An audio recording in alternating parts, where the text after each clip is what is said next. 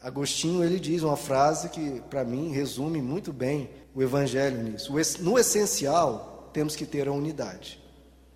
Conhecimento de Deus, Jesus Cristo, a sua morte, a sua ressurreição, salvação pela fé, praticarmos o bem, vivermos o amor, no essencial a unidade.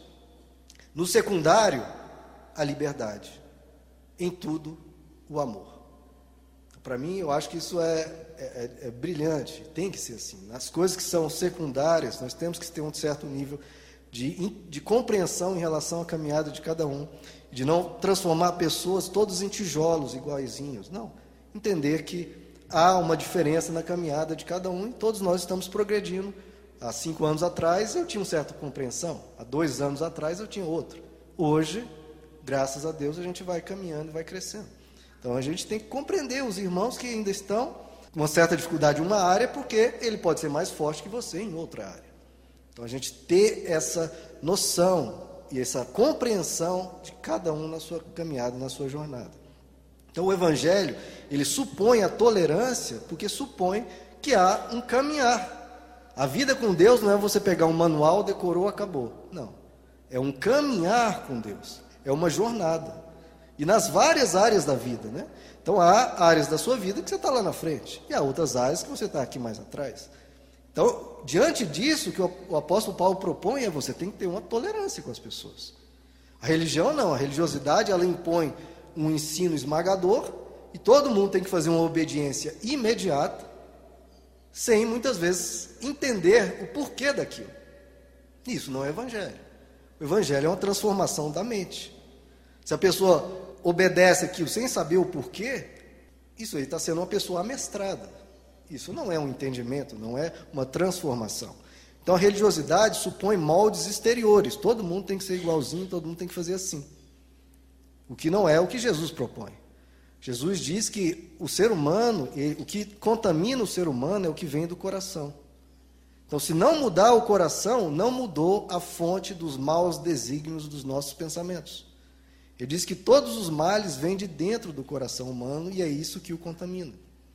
Então, se você transformar todas as suas atitudes exteriores, se você aprendeu todos os modos, todas as palavras, todos os louvores, todos os rituais, todos os cumprimentos, olha, paz do Senhor, tem hinos de cor, você aprendeu todo esse vocabulário, todos os comportamentos, tudo que você tem que fazer certinho mas não transformou o coração, que você ainda não aprendeu nada do Evangelho, nada.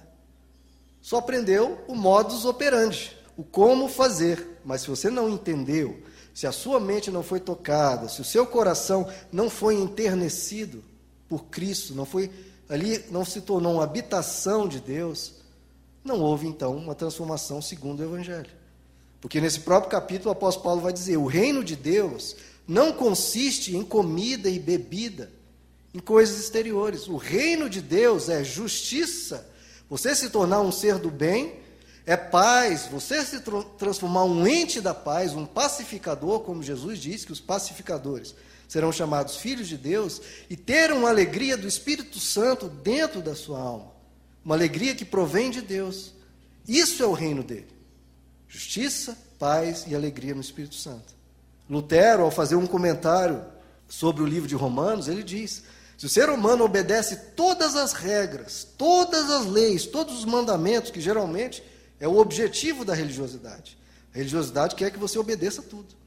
E Lutero diz: se você obedece todas as regrinhas mais minuciosas, mais detalhadas, você obedece tudo, você ainda não satisfaz em nada a Deus se o seu coração faz aquilo, mas não de forma voluntária, faz com o coração indisposto, com o coração reclamando, sem entender e com o coração querendo viver outras coisas.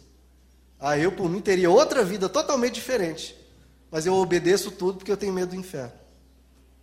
E isso, Lutero deixa bem claro, isso Deus não aceita. Está obedecendo com o coração indisposto. O seu corpo obedece, mas o seu coração diz não para Deus. O seu coração não obedece. Então isso não adianta, não satisfaz a Deus. É por isso que o apóstolo Paulo diz no capítulo 12 desse mesmo livro: transformai-vos, como? Transformai-vos adequando todas as suas atitudes a esse padrão. É isso que ele diz? Não. Transformai-vos pela renovação da vossa mente.